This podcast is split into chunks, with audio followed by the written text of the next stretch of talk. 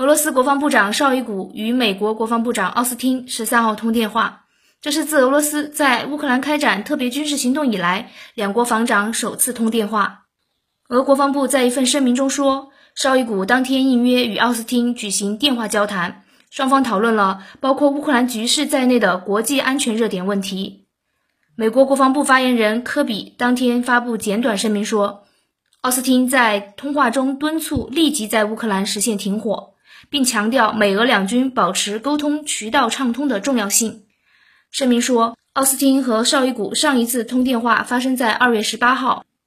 另据美国有线电视新闻网援引美国防官员的话报道，美军参谋长联席会议主席米利将继续寻求与俄军总参谋长格拉西莫夫通电话，目前尚未有具体日程。二人迄今最后一次通话发生在二月十一号。